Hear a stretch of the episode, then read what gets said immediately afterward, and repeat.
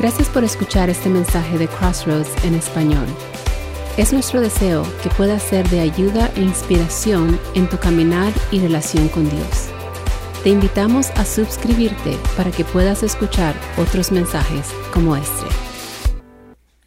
Nuevamente buenos días y bienvenidos a aquellos que nos visitan por primera vez, sobre todo bienvenidos, siéntanse de casa, por favor, esta es su casa. Y si usted ya se considera de casa, bueno, esta es también su casa. Así es que eh, el día de hoy estamos comenzando una nueva serie por el mes de diciembre, dado a las fiestas de que vienen, que se aproximan, y hemos titulado esta serie El regalo, el regalo. Y vamos a estar mirando y vamos a estar caminando a través del primer capítulo de Juan. Así es que si usted trajo su Biblia, eh, cada domingo vamos a estar en Juan 1. No vamos a pasar de ahí. En los próximos 3, 4 domingos vamos a estar en Juan 1. Eh, y vamos a aprender las cosas que Dios quiere enseñarnos en este capítulo 1 de Juan. Así es que si usted tiene su Biblia puede empezar a buscar Juan capítulo 1. Si usted lo quiere leer en casa, estudiarlo, le animo a que lo haga. La próxima semana también vamos a estar en Juan 1. Y en tres semanas, bueno, no en tres semanas, eh, tenemos un predicador invitado en tres semanas, así que para que se prepare también. Ah, pero vamos a estar en Juan 1 y vamos a estar desempaquetando algunos de los regalos que Jesús trajo cuando Él vino aquí a la tierra. Usted sabe que Él vino, Él mismo fue un regalo, pero también trajo otros regalos que queremos mirar, explorar, desempaquetar para entonces aprender de ellos. Hace algunos años, en el estado de Virginia, ¿alguien aquí de Virginia? En el estado de Virginia eh, hubo una noticia que, que, llegó a todos los Estados Unidos, tal vez quizás algunos de ustedes la escucharon, pero sucedió que en una ciudad de Virginia eh, habían puesto un nacimiento, el nacimiento de Jesús. Pero cuando la gente pasaba, notaban que habían, estaba el pesebre, había eh, un burro, habían unos camellos, había, yo no sé qué más, creo que habían puesto hasta un ángel por ahí. Ovejas, gracias hermana, gracias. Habían ovejas. Pero resulta ser de que no estaba en el pesebre ni el personaje de José, ni el personaje de María, y mucho menos el personaje de Jesús. Entonces la gente empezó a preguntar, ¿y este pesebre aquí en la ciudad, por qué le llamamos el pesebre del nacimiento de Jesús si no tiene a Jesús? Y empezaron inclusive la gente a llamar y a contactar a las personas de la ciudad. El encargado de esto tuvo que dar una, un, ¿cómo se dice? un press release, tuvo que hablar con la Miria para explicar que lo que estaba pasando es que eh, como la ciudad era la que había puesto el nacimiento, no podían mezclar el Estado y la iglesia. Debía haber una separación entre el Estado y la iglesia, era la política de la ciudad, y por eso no podían poner a estos personajes dentro de este nacimiento. Inclusive tanta fue la presión que el alcalde de la ciudad tuvo que decir algunas palabras. Y lo único que dijo el alcalde fue de que había sido una falla técnica donde quien construyó el pesebre no era tan grande como para poner todos esos personajes dentro del pesebre. Qué ironía en cuanto a este asunto porque el personaje principal de la escena del nacimiento de Jesús es, gracias, es Jesús. Y a Jesús lo habían dejado por fuera. ¿Cómo la ve? Desafortunadamente, esto es lo que ha estado pasando continuamente en la sociedad en que nosotros vivimos el día de hoy. La gente celebra muchas cosas en Navidad. Celebra el que la familia se junte, ¿cierto? Y no hay nada malo en que la familia se junte y tenga el buen tiempo. Se celebra con mucho eh, eh, la, la época maravillosa de lo que es la Navidad. Celebramos las bendiciones que hemos recibido, inclusive a través de los regalos. Creo que después todas las tarjetas están al máximo después de Navidad, ¿no? Porque todo el mundo quiere comprar regalos para alguien o inclusive queremos recibir regalos de alguien. Porque es una muestra de que nos aman, ¿cierto? Entonces, amén, dice. Y entonces queremos recibir el regalo. Muchas personas celebran de esta manera. Otros tienen esa, eh, esa cosa mística que llamamos el espíritu navideño.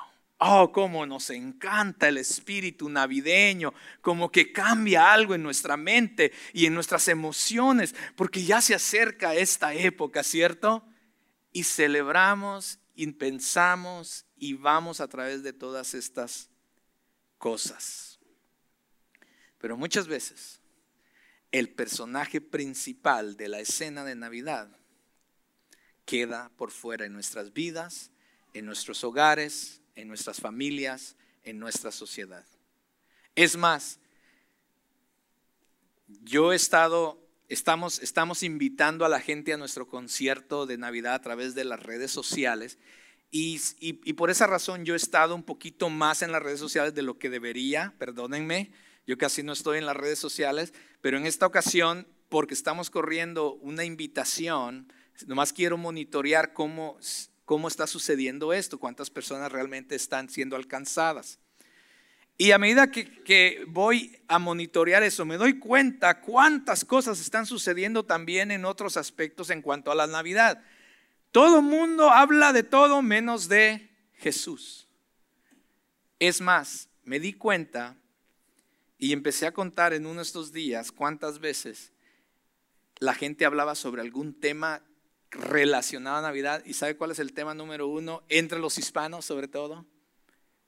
Para Navidad, los tamales. Los tamales es el tema central de la Navidad entre los hispanos. Lo interesante de todo esto, mis amados, es que alrededor de estas fechas también somos todos los seres humanos, nosotros, los que buscamos con más ansiedad tener una esperanza. La esperanza de que las cosas sean mejores, la esperanza de que nuestra familia sea mejor, la esperanza que nuestra situación cambie, la esperanza que las circunstancias que están en contra de nosotros puedan ser diferentes en esta Navidad y después de la Navidad. Y buscamos esa esperanza y ponemos nuestra confianza en la época, en la temporada, en las celebraciones, en el espíritu navideño, en los regalos. Y muchas personas también están esperando el bono que la empresa les pueda dar en esta Navidad para entonces sentirse quizás un poco mejor. Pero la verdadera esperanza solo se puede encontrar en aquel que muchas veces no está en nuestra cena navideña, mis amados. Y yo quiero, a través de lo que Juan nos va a enseñar, recordarte que solo Jesús, solo Jesús puede darte la esperanza que tú necesitas hoy. So, durante las próximas semanas vamos a estar viendo esto en nuestra serie de los regalos. Es que vaya conmigo a Juan capítulo 1 y vamos a estar leyendo los primeros tres versículos. Nuestro tema de hoy es el regalo de la esperanza. Hoy vamos a desempaquetar uno de estos regalos y le vamos a llamar el regalo de la esperanza. Y dice Juan, eh, el primer capítulo, versículo del 1 al 3, en el principio ya existía el verbo.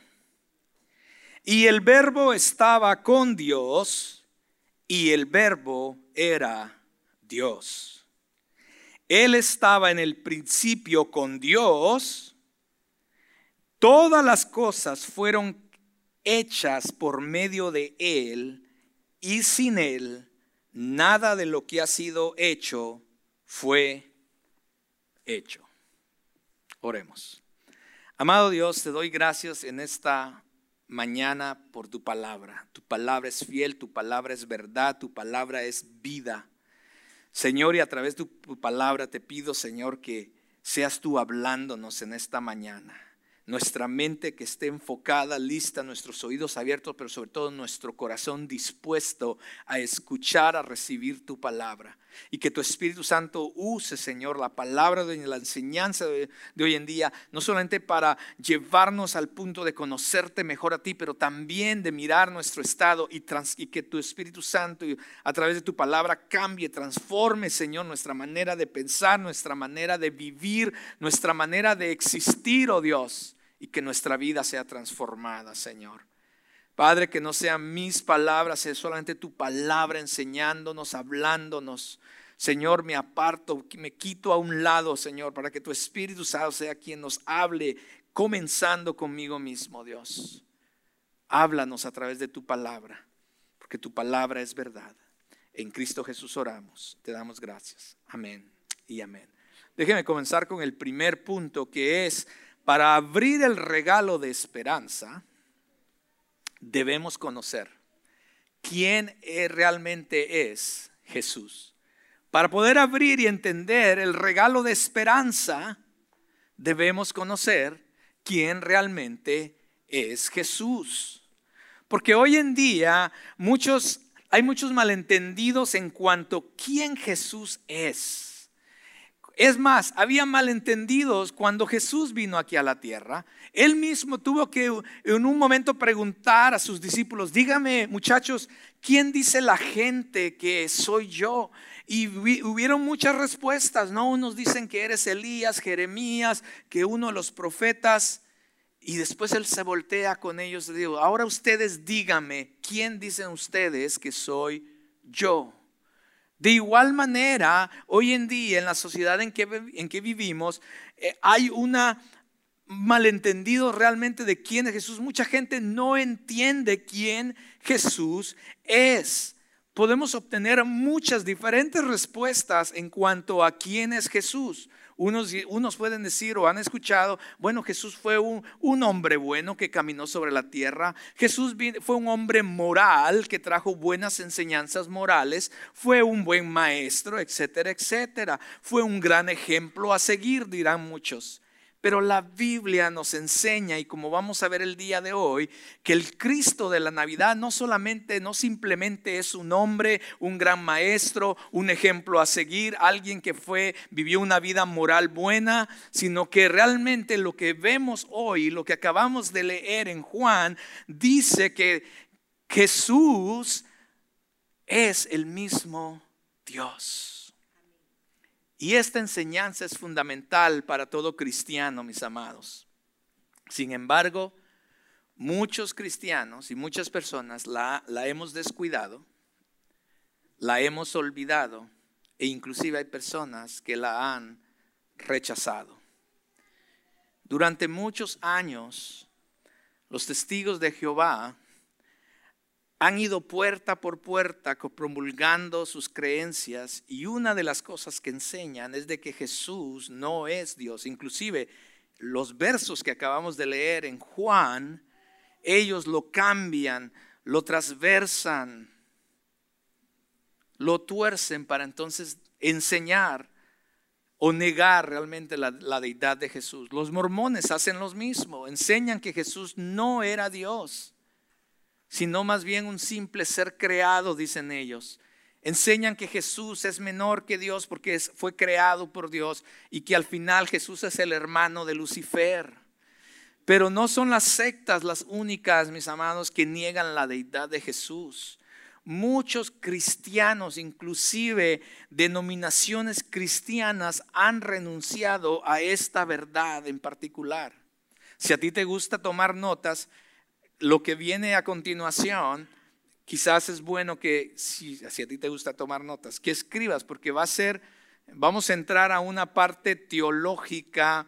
Eh, y va a ser, lo voy a hacer lo más simple que pueda, pero también a la, a la, misma vez es profundo. A esto en teología le llamamos cristología. Entonces vamos a conocer quién es Jesús y su deidad. Así es que te voy a pedir que esta, los próximos 15, 20 minutos pongas atención, no te distraigas para que captes realmente, porque para entender, si vamos a tener una esperanza, necesitamos entender y conocer quién es realmente Jesús. La Biblia enseña claramente en este pasaje que acabamos de leer que Jesús es Dios. Ahora piensa en esto. Juan decidió comenzar su evangelio no hablando de José y María. Él no comienza su evangelio hablando de la aparición de ángeles, no comienza hablando de pastores o pesebres, no cita profecías del Antiguo Testamento.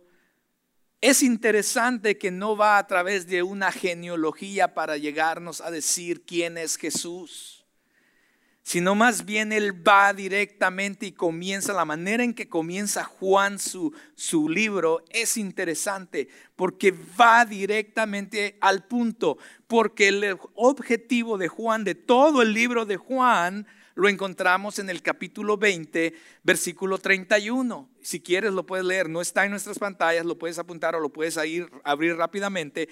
El objetivo de Juan al, al escribir el libro de Juan, él empieza a escribir acerca de quién es este Jesús, lo que Jesús hizo y todo esto lo hace con un objetivo. Y él lo dice en Juan 20, 31. Él dice lo siguiente, pero estas, o sea, las cosas que él ha escrito, las cosas que Jesús hizo, se han escrito, dice, para que ustedes crean que Jesús es el Cristo, el Hijo de Dios, y para que al creer tengan vida en su nombre. Ese es el objetivo de por qué Juan escribe estas cosas. Entonces Juan nos dice que la historia de la Navidad es una historia de gran proporción.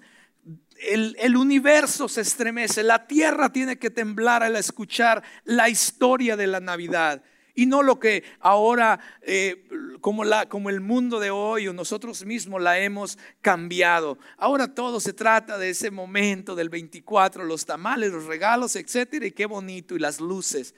No, esta es una historia que debería estremecer nuestra vida, mis amados, al entenderla realmente. Porque cuando Juan establece este fundamento, la conclusión es que cuando leemos o escuchamos acerca de este hombre llamado Jesús a través de este libro de Juan, en eh, lo que él está diciendo es que realmente estás escuchando lo que dijo y lo que hizo Dios mismo, mis amados. Esto es asombroso. Dios mismo descendió en Navidad. Jesús es Dios. Ese es un subpunto. Jesús es Dios porque fue y ha estado desde el principio. Por eso podemos saber que Jesús es Dios. Juan 1 enseña que Jesús es Dios. Él comienza su capítulo o su libro diciendo, en el principio. En el principio ya existía el verbo. En el principio ya existía el verbo. El término el verbo se refiere precisamente a Jesús. Lo podemos ver más adelante en este capítulo 1. Y lo interesante es que la manera en que cuando comparamos los evangelios, Marcos comienza su evangelio, su libro, comenzando desde la familia de Jesús. Empieza, empieza literalmente desde el primo de Jesús, de Juan el Bautista.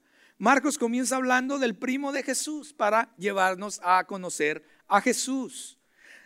Después, Mateo se va un poquito más atrás. Es como que Mateo quizás dijo, bueno, Marcos, no podemos tampoco empezar desde el primo de Jesús.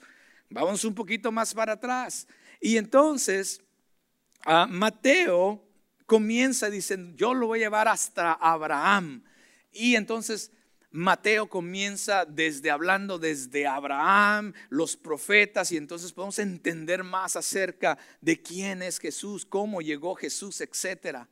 Pero entonces Lucas dice que era un doctor y que lo estudiaba todo a profundidad. Él dice, uh, qué bueno que ustedes están hablando de la familia y de dónde vino la familia extendida con Abraham. Pero déjenme decirles, ahí no comienza Jesús, dice Lucas, sino vámonos un poquito más para atrás.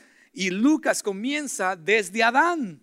Desde el primer hombre, dice, déjenme decirles por qué Jesús vino y por cuál fue su propósito, porque aquí comienza todo en Adán dice Lucas. Pero Juan increíblemente dice, estoy de acuerdo con todos ustedes, Marcos, Lucas y Mateo. Pero realmente Jesús, la historia de Jesús, no comienza ni en Juan el Bautista, ni en Abraham, ni en Adán. Déjenme decirles cuándo comienza la historia de Jesús. Déjenme decirles que la historia de Jesús comienza desde el principio. Dice, cuando las cosas todavía no existían, cuando lo que usted ve, el universo que ustedes ven, no existía, Jesús ya existía, dice Juan. Entonces podemos comenzar a ver esto. Jesús ya existía desde el principio. Y esto es importante, mis amados. Porque en el principio el único que existía era Dios. Cuando usted comienza a leer la Biblia en Génesis 1, Génesis 1 dice, en el principio Dios. En el principio Dios. El único que existía en el principio era Dios. Y Juan nos lleva a ese momento crucial de entender realmente quién es Jesús. Y Juan dice, en el principio ya existía el verbo. En el principio Dios, usando las mismas palabras que Génesis también habla de Jesús en el principio. Juan nos quiere llevar a entender que Jesús es Dios. Lo podemos ver en los próximos versículos, cuando dice que Él estaba en el principio con Dios, todas las cosas fueron hechas por medio de Él y sin Él nada de lo que ha sido hecho fue hecho. ¿Por qué Juan llamaría a Jesús el verbo? Usted se dio cuenta, dice que en el principio era el verbo y el verbo era con Dios y el verbo era Dios. Bueno, esta palabra, el verbo, significa la palabra, la palabra. Entonces, el verbo, la palabra. ¿Por qué? Porque a través de Él, escuche bien esto, a través de Él Dios creó todo.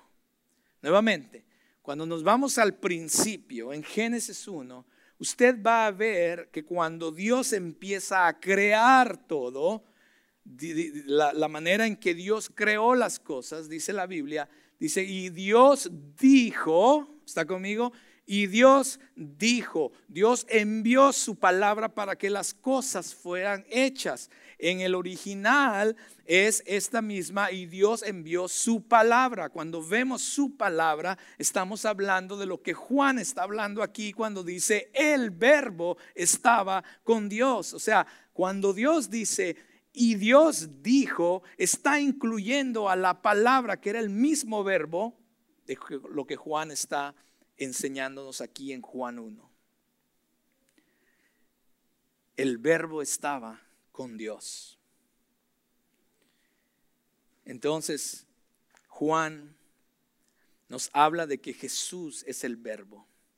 Quiere que aquellos que leemos este libro o que escuchamos esta enseñanza, sepamos que el verbo no puede colocarse en la categoría de lo creado, mis amados, Sí, por dos razones. Número uno, porque el verbo existía, ya existía antes de cualquier cosa que había existido. Y número dos, todo lo que fue hecho por medio de él fue hecho. De hecho, la única razón por la que hay vida, existe vida hoy, es por medio de él. Entonces continúa diciendo Juan en el capítulo 1, y el verbo estaba con Dios. Una traducción bastante literal en el original griego, cuando usted lee estos versículos, era de que el, el verbo, en este caso Jesús, estaba cara a cara con Dios. Necesito dos hombres muy rápido para ilustrar esto. Francisco, Ben William. lo que en el original griego está diciendo cuando dice que, que eh, vengan acá arriba muchachos, eh, ustedes van a dar la segunda parte de la, de prédica, no se crean. Agárrense así, vamos, agárrense ustedes también así como yo los tengo, tú también con William. Esto es lo que en el original está diciendo, mis amados. Cuando, el, eh, cuando Juan dice de que el verbo estaba con Dios, esto es lo que literalmente está diciendo estaba en armonía, cara a cara con Dios el Padre y Dios el Espíritu Santo. Gracias. Denles un aplauso a estos muchachos. Dice que él estaba cara a cara con Dios o en relación con Dios. Esta es una de las evidencias desde el principio acerca de lo que nosotros llamamos la Trinidad. Desde toda la eternidad, Dios el Padre, Dios el Hijo, Dios el Espíritu Santo han estado cara a cara en relación unos con otros, mis amados.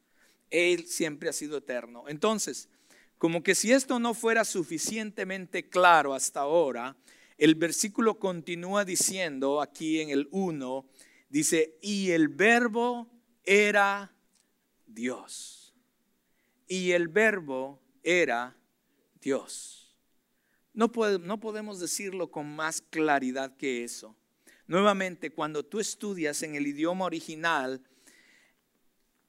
y aún ahí está más claro, porque en el idioma griego, en el idioma griego originalmente, aquello que se quiere enfatizar lo ponen de primero, antes que al final. Entonces en el original, si hiciéramos una traducción o una transliteración, diría Dios era el verbo. Juan dice, y el verbo era Dios. En el original dice, y Dios era el verbo. Entonces, realmente está enfatizando que el verbo, en este caso Jesús, es Dios. Y no podemos decirlo más claro que eso, mis amados. Para entender, para poder abrir si vamos a tener una esperanza en la vida, mis amados, primero tenemos que entender quién es Jesús, el Cristo de la Navidad en nuestras vidas. Porque Jesús es Dios, Jesús es Dios porque Él es el creador de todas las cosas. Él es el creador de todas las cosas. Como continuamos viendo en el versículo 3, dice que todas las cosas fueron hechas por medio de Él y sin Él nada de lo que ha sido hecho fue hecho. Para entender, ir más allá, Juan todavía nos, nos quiere llevar en cuanto a este concepto de que Jesús es Dios. Es el Dios creador que hizo todas las cosas. Igual que en Génesis 1.1, en el principio Dios creó los cielos y la tierra. Así que cuando piensas en Dios creando los cielos y la tierra, el quien estuvo envuelto en esa creación fue Jesús. Jesús estuvo envuelto también en la creación, no como un Dios, no como un Dios menor, sino como parte, ¿se acuerdan de la figura? Como parte de quién es Dios. Jesús estuvo siendo parte de la creación de todo lo que existe, porque Jesús es Dios. Cuando piensas en aquello, en aquel que creó todo desde el principio, debemos de pensar en Jesús. De hecho, la segunda parte del verso lo aclara aún más y lo enfatiza aún más. Dice, y sin Él, hablando de Jesús, nada de lo que ha sido hecho fue hecho. Piensa en eso por un momento. Nada de lo que ha sido hecho fue hecho sin Él. En otras palabras, nada de lo que existe existe sin Él. Porque Jesús es Dios, todo lo que vino a existir fue hecho por Él. Ahora, nuevamente, Él mismo no encaja en esa categoría de llegar a existir, porque Él hizo todo lo que llegó a existir. ¿Sí me voy a entender? Él es antes de todo y Él es el creador de todo lo que existe. Entonces Juan 1 del, del versículo 1 al 3, tiene el siguiente énfasis.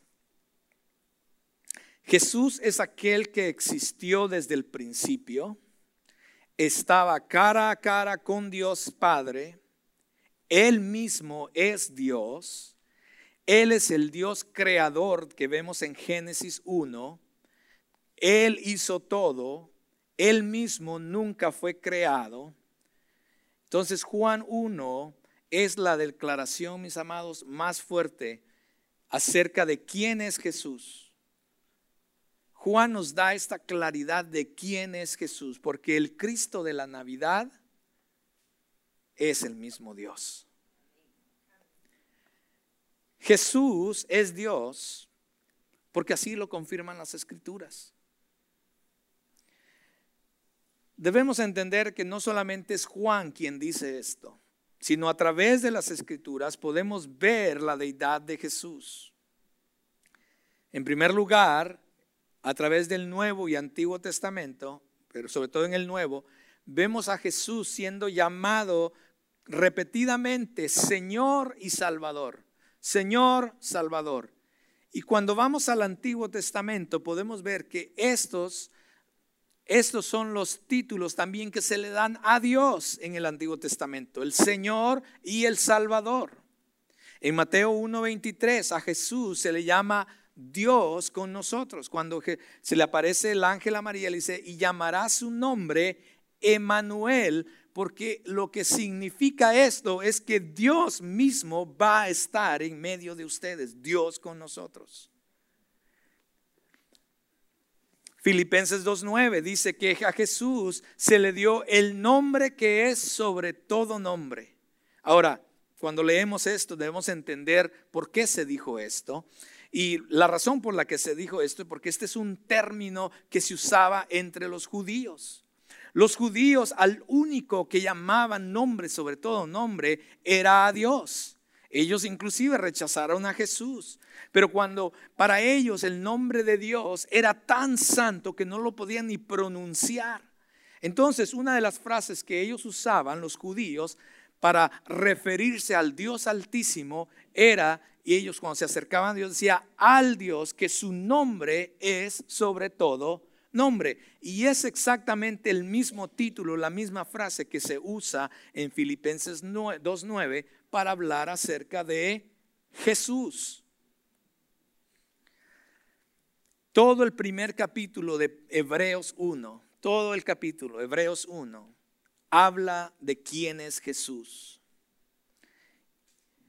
Y en el versículo 8 se dice esto, pero del Hijo dice, o sea, de Jesús, tu trono, oh Dios, es por los siglos de los siglos y cetro de equidad es el cetro de tu reino. Estás hablando de Jesús en Hebreos 1. Pero esto es exactamente lo mismo que se dice de Dios en Salmo 95. Tu trono, oh Dios, es por los siglos de los siglos y tu cetro de iniquidad es el cetro de tu reino. Nuevamente, aquello que se decía acerca de Dios es lo que se dice acerca de Jesús. Colosenses 2.9 dice, porque toda la plenitud, plenitud quiere decir completo, plenitud quiere decir eh, eh, la, la llenura de todo, plenitud quiere decir totalmente la deidad, o sea, la naturaleza de Dios reside corporalmente en Él, en Jesús. Colosenses 2.9 entonces nos está llevando a entender que la plenitud total de quién es Dios, de la naturaleza de quién es Dios, está en Jesús. En otras palabras, no hay una diferencia en quién es el Cristo de la Navidad y quién es Dios. Es el mismo. Jesús mismo también enseñó acerca de quién era Él, porque también por ahí dice, bueno, entendemos que quizás los seguidores de Jesús hablan de que dicen que Jesús es Dios, pero realmente Jesús nunca dijo que era Dios. Bueno, ese es, algo erróneo también, porque Jesús sí dijo, declaró que Él era Dios varias veces mientras Él estuvo aquí en la tierra. En Juan 8:58 Jesús dijo a los judíos, Jesús les dijo, en verdad les digo, que antes que Abraham naciera, que antes que Abraham existiera, Jesús hablando, yo soy. Y ese nombre o ese título de yo soy es el mismo nombre que aparece en Éxodos 3, cuando Moisés tiene un, está, se le aparece Dios en, en medio de la zarza y entonces llega un punto en que Moisés le dice, bueno, y cuando la gente me pregunte quién es el que me envía, cuando la gente me pregunte quién eres tú, ¿quién les digo quién eres? Y Dios le contesta a Moisés, diles que yo soy. En Juan 10:30 Jesús dice, yo y el Padre somos uno. Ahora, nuevamente, cuando leemos esto en el original, no está hablando de un concepto de como Aniel cayó, de que bueno, sí, somos una carne, pero pues ella es ella y yo soy yo. ¿Sí me van a entender? Sino más bien el concepto que Jesús está dando a entender y que también los judíos de aquel entonces lo entendieron así, era de que el Padre, literalmente, el Padre y Él eran una misma persona, pero con personal, con eran dos personas diferentes, pero que eran un Dios en similitud, en totalidad. Y entonces, claramente, él, está dando a entender a los judíos de ese entonces que Él era Dios. Juan 14, 9, Felipe les dice, Señor, nos basta con que nos, uh, presentes, nos muestres al Padre. Jesús le responde a, Felipe en Juan 14, el que me ha visto a mí, ha visto al Padre. Porque no hay una diferencia, Felipe. Lo que Jesús está diciendo es, no puedes ver más a Dios de lo que me puedes ver a mí, porque yo y el Padre somos lo mismo, porque yo soy Dios. Juan 20, 28, después de la resurrección de Jesús, Tomás, aquel que no creía que Jesús había resucitado, viene y se acerca y cuando lo ve, finalmente lo ve, le dice, Señor mío y Dios mío. Cuando vemos usualmente a través de las escrituras, cuando un ángel o alguna otra persona viene como mensajero de Dios y alguien quiere decirle, Señor mío, Dios mío, o se le quiere inclinar a adorarle, usualmente los ángeles o los mensajeros decían, oh, tranquilo, levántate, porque yo simplemente soy un consiervo tuyo, a mí no me adores, a mí no me llames Dios ni Señor. Usualmente vemos esto a través de las escrituras. Pero aquí vemos a Tomás diciéndole a Jesús, Señor mío y Dios mío. ¿Y ve qué hace Jesús? Jesús no hace nada, no lo reprende, no le dije, oh, oh Tomás, tranquilo, no, Jesús no hace eso. Al contrario, Jesús eh, no, no, lo corrige, más bien le da una afirmación a Tomás eh, en cuanto le dice, porque me has visto, has creído. No lo corrige, sino más bien está afirmando de que en verdad era el Señor y Dios. Las escrituras, mis amados, son muy claras en afirmar que Jesucristo es Dios. Y muchas personas tienen, por supuesto, la libertad de creer o no creer esta enseñanza fundamental del cristianismo y que nos enseña la palabra de Dios. Pero no digamos que la Biblia no enseña, ni tampoco permitas que nadie te, te diga que Jesús mismo no es Dios. La Biblia es absolutamente clara, mis amados, en cuanto a esta enseñanza. Jesús el Cristo de la Navidad es Dios. Número dos, para abrir el regalo de la esperanza debemos entender para qué vino Jesús. Primero, para poder realmente tener esperanza, necesitamos conocer quién es Jesús. Y ya lo vimos. Ahora necesitamos entender a qué vino Jesús. Y en el versículo 14 de ese capítulo 1, Juan identifica el verbo, como también el Hijo unigénito del Padre. Eso es importante porque una vez más Juan nos va a decir que Jesús, cuando, cuando habla de Jesús como el Hijo, se refiere nuevamente como a Él mismo. Y algunas veces Vemos en las escrituras esta frase del Hijo de Dios, el Hijo del Hombre inclusive. Pero en el versículo 14 es clave porque necesitamos eh, mirar esto para ayudarnos a saber que el de, que el Evangelio nos, va a dar la razón también por la que el verbo vino aquí a la tierra. Y el versículo 14 comienza con esta frase. El verbo se hizo carne y habitó entre nosotros. ¿Quién es el verbo? Jesús. ¿Quién es Jesús? Dios. El verbo se hizo carne. ¿Quién se hizo carne? Jesús. ¿Quién se hizo carne? Dios, para habitar entre nosotros. Entonces la concepción milagrosa de María y el nacimiento de su primogénito es exactamente de lo que Juan está hablando aquí. ¿Se acuerdan cuando en Lucas el ángel se le aparece a María, el ángel Gabriel, y le explica a María cómo iba a suceder todas estas cosas. Inclusive ella le, ella le pregunta, ¿y cómo va a suceder estas cosas? O sea, yo soy, no estoy casada, ¿verdad? Todavía. Entonces el ángel explica, le dice, el Espíritu Santo vendrá sobre ti y el poder del Altísimo te cubrirá con su sombra. Por tanto, el niño que nacerá será llamado Santo, el Hijo de Dios. Y luego Mateo nos empieza a aclarar esto también que Juan está tratando de decirnos. Mateo 1, y creo que este sí lo tenemos en la pantalla, y dice, y dará a luz un hijo, y le pondrás por nombre Jesús. ¿Por qué? Porque Él salvará a su pueblo de sus pecados. Pare ahí un momento. Juan en el capítulo 1, versículo 14, comienza la frase diciendo, y el verbo se hizo carne. Y dará a luz un hijo y le pondrás por nombre Jesús. El verbo se está haciendo carne en, este, en estos momentos.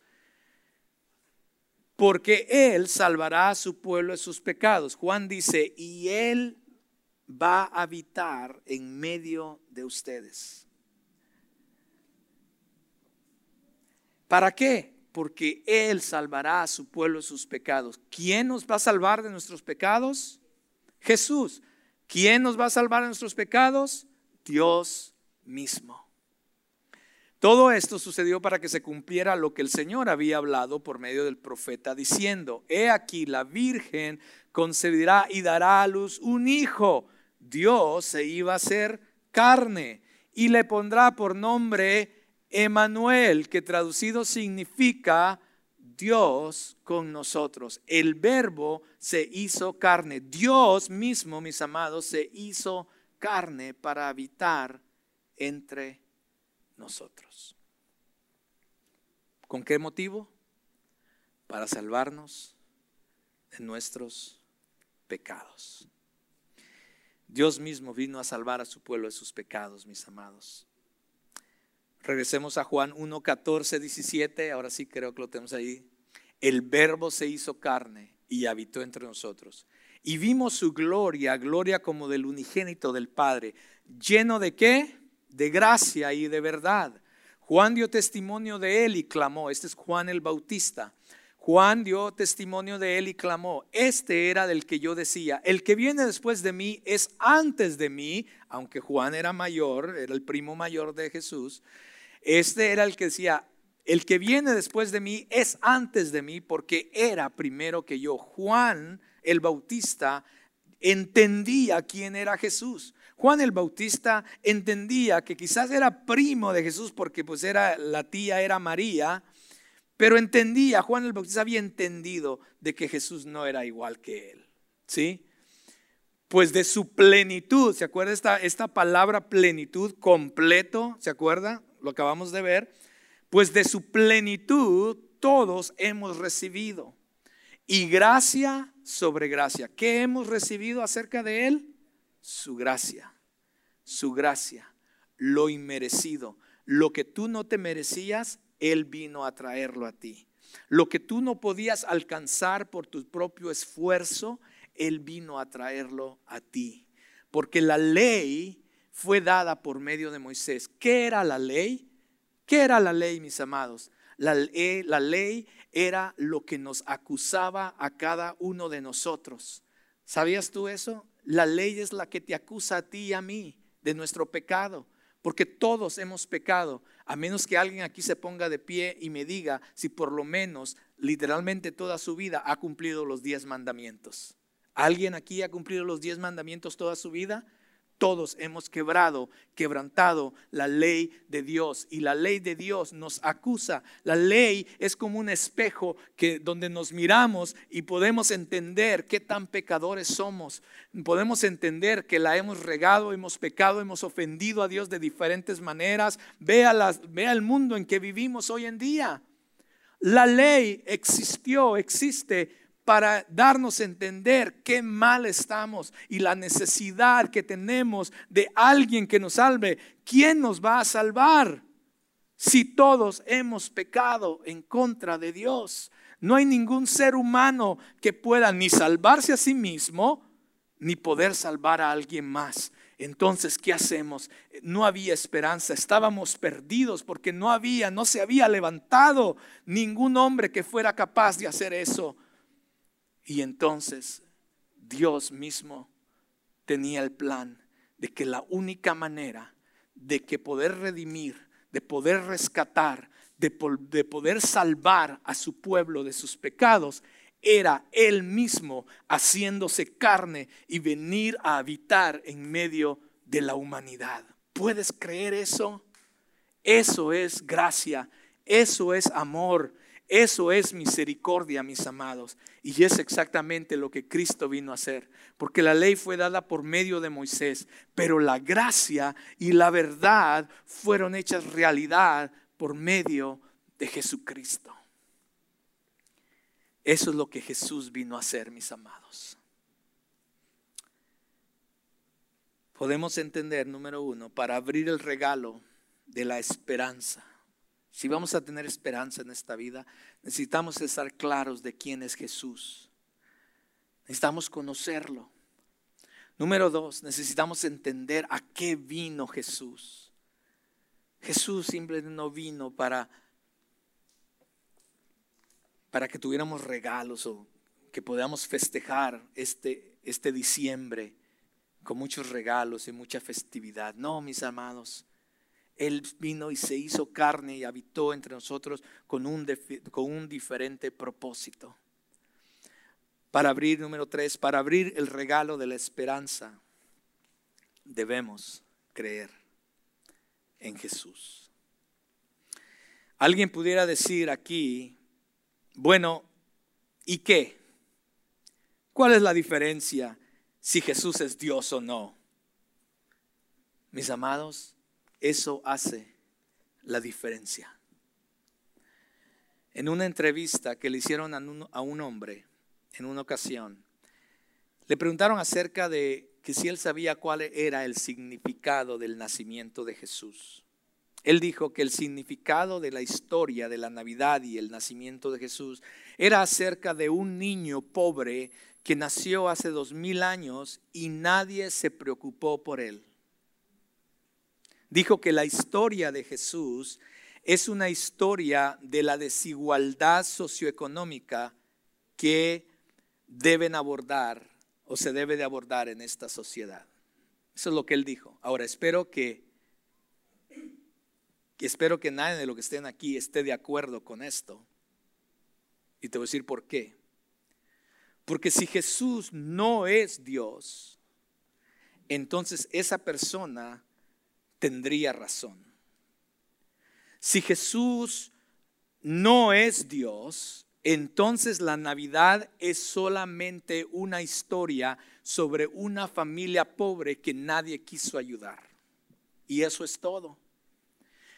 Si Jesús no es Dios, entonces si existiera por ahí un Dios, sería un Dios lejano que nadie conoce, un Dios lejano por allá. Los deístas estarían correctos en su ideología acerca de ese Dios por ahí, lejos de nosotros, que es imposible que tengamos una relación con Él.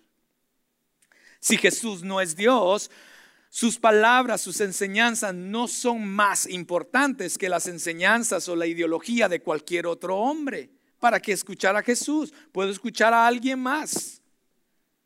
Si Jesús no es Dios, entonces no existe el perdón de pecados, mis amados. Si Jesús no es Dios, entonces no existe la vida eterna y nunca habrá ningún cambio en nuestras vidas, ni en la sociedad, ni en el mundo en que vivimos. Si Jesús no es Dios, entonces estamos destinados a vivir sin Él, lejos de Él y sin ninguna otra esperanza.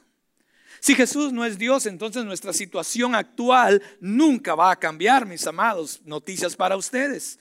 Si Jesús no es Dios, tu matrimonio, mi matrimonio no tiene esperanza. Nuestros hijos no tendrán una dirección ni un propósito. Nuestra sociedad está perdida.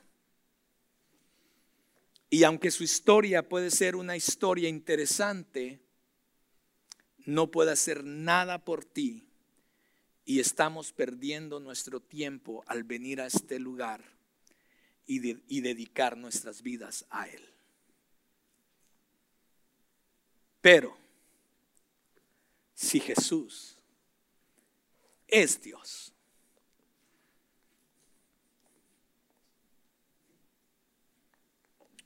entonces la historia cambia.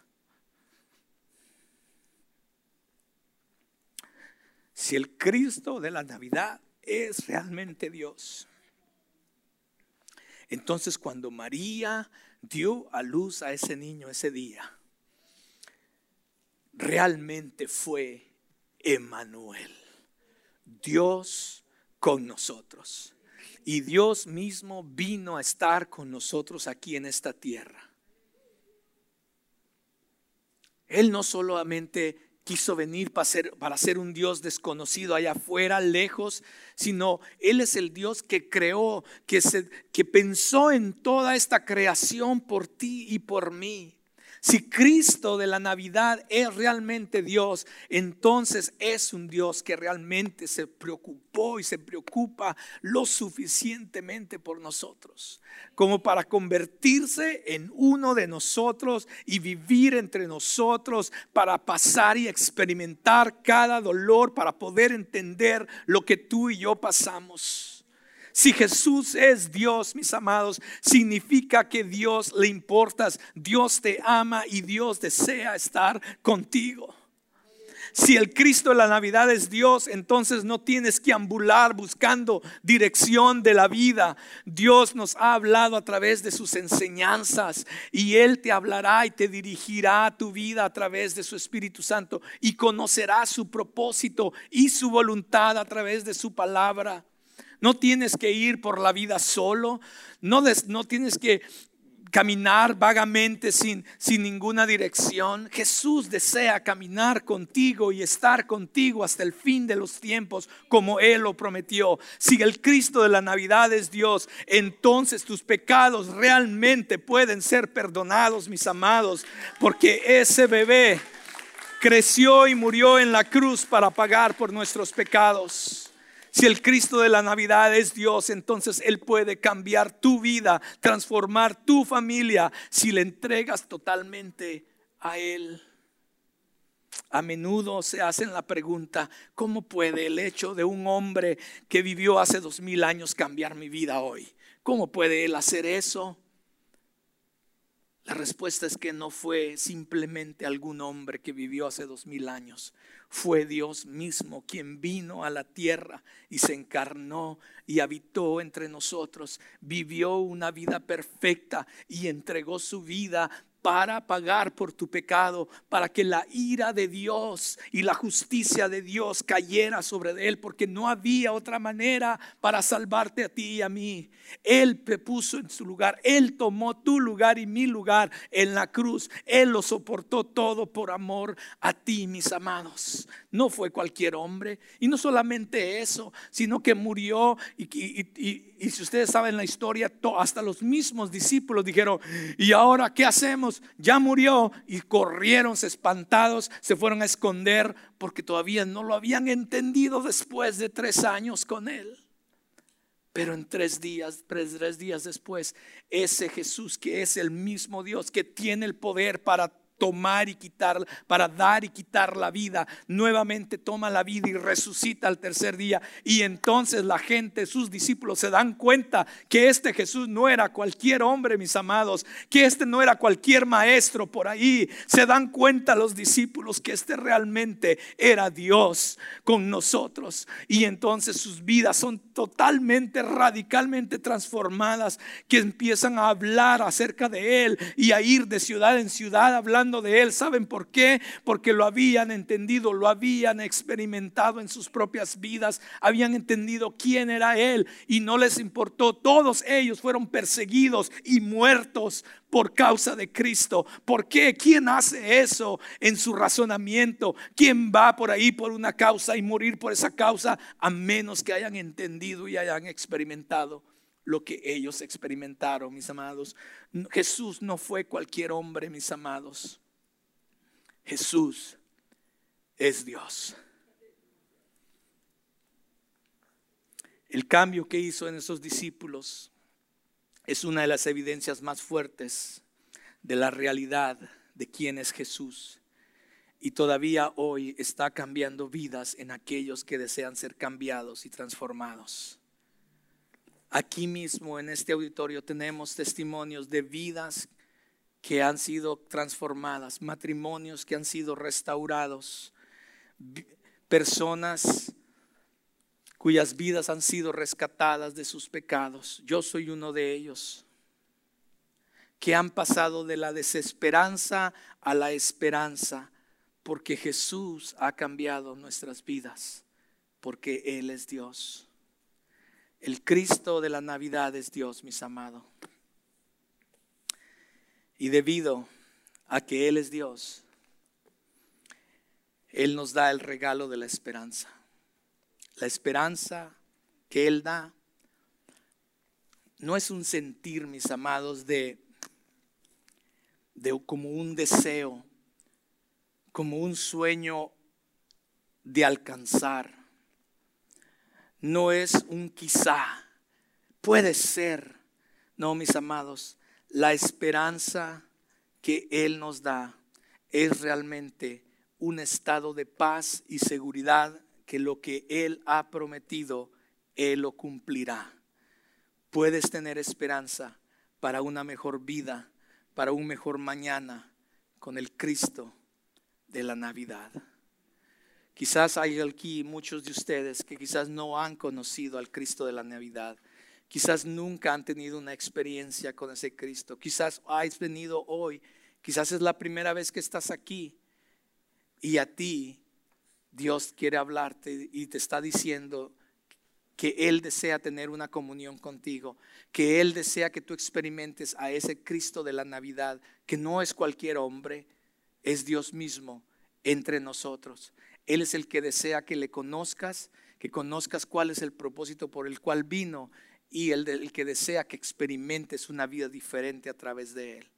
Quizás algunos de los que están aquí ya tienen muchos años de ser cristianos, pero estas cosas se les habían olvidado. Y cada año que pasaba era un año más, eran regalos más, eran más luces, más esto, más que chévere. Pero para por un momento y comienza a pensar nuevamente que el tiempo de la Navidad realmente es en reflexionar, en conocer quién Jesús es.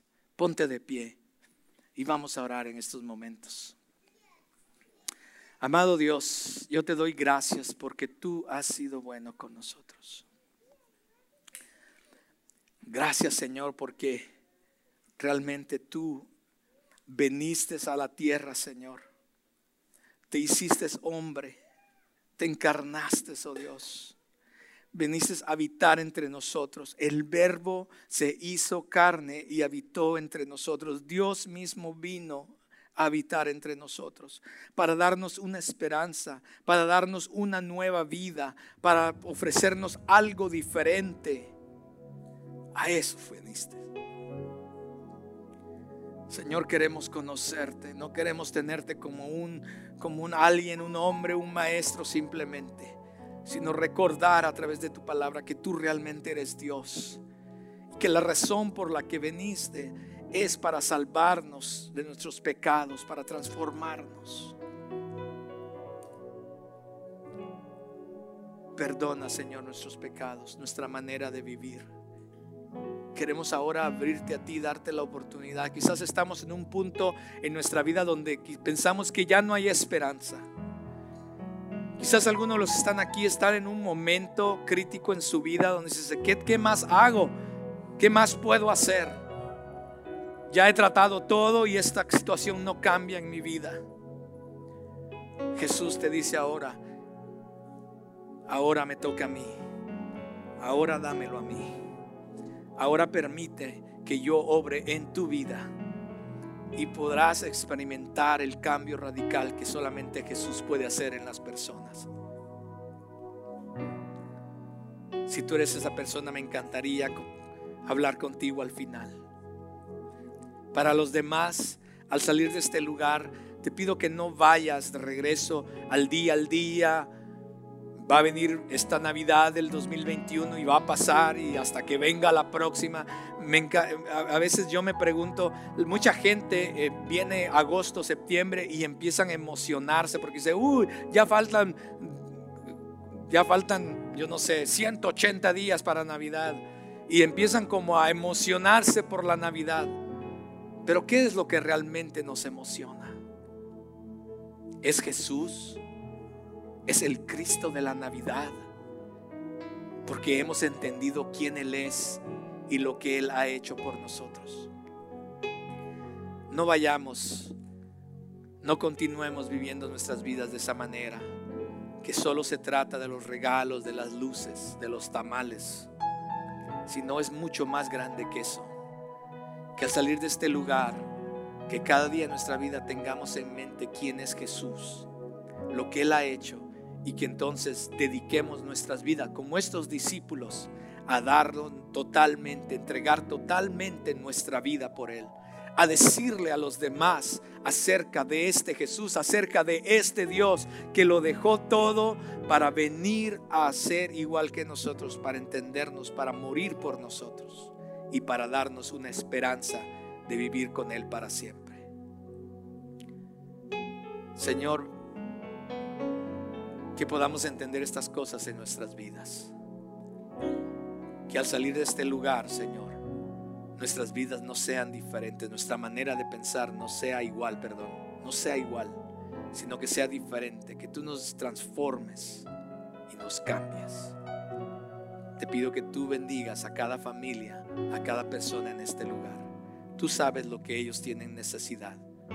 Te pido que tú les encuentres ahí. Y te pido que tú les bendigas y les guardes. En Cristo Jesús yo oro. Amén y amén. Que el Señor les bendiga, hermanos. Nos vemos la próxima semana. Esperamos que hayas disfrutado este mensaje. Si deseas saber más acerca de cómo tener una mejor relación con Dios o deseas más información acerca de nuestra iglesia, visita nuestra página de internet crossroadstw.org.